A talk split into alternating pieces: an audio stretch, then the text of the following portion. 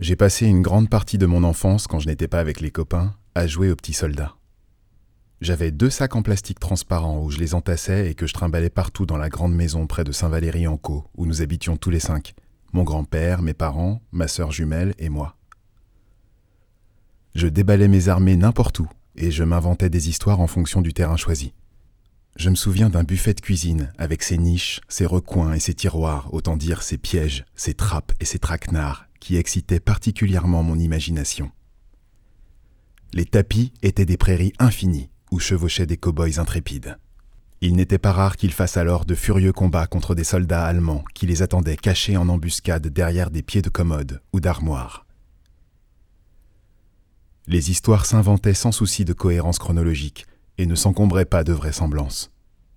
Les héros de la télévision de l'époque, comme Joss Randall et sa Winchester à canon une demi-allumette scotchée sur le flanc d'un pseudo-chasseur de primes, ou Joe Mannix, je chantais alors la musique de Chiffrine pour bien montrer aux autres petits soldats que ça allait barder, venaient souvent à ma rescousse lorsque les situations devenaient inextricables.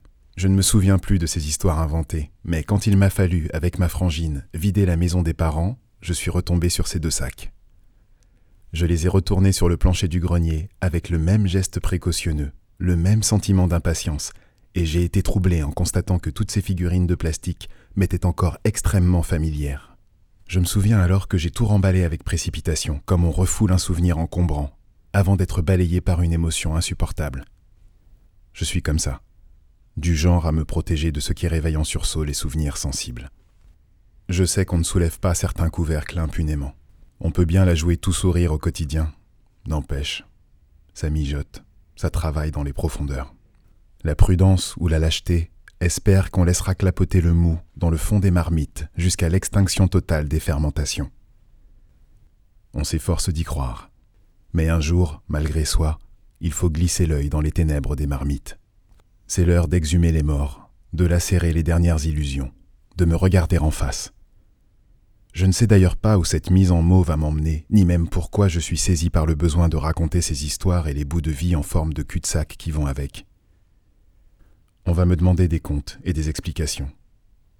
Je le sais, ça ne m'est pas égal. Je ne me sens pas coupable. Par conséquent, qu'on ne s'imagine pas que je m'emploie à soulager ma conscience. Il faut juste qu'une fois dans ma vie, je prenne la peine de contempler mes défaillances, que j'assemble les mots les plus justes pour circonscrire leur prolifération, que je les fixe une fois pour toutes dans un texte afin que personne ne se sente autorisé à prendre la parole à ma place. Sait-on jamais, n'est-ce pas? Les glaçons craquent. Je sens bien qu'avec les années je suis de moins en moins étanche, que le bourbon me grise moins qu'il ne m'ébranle.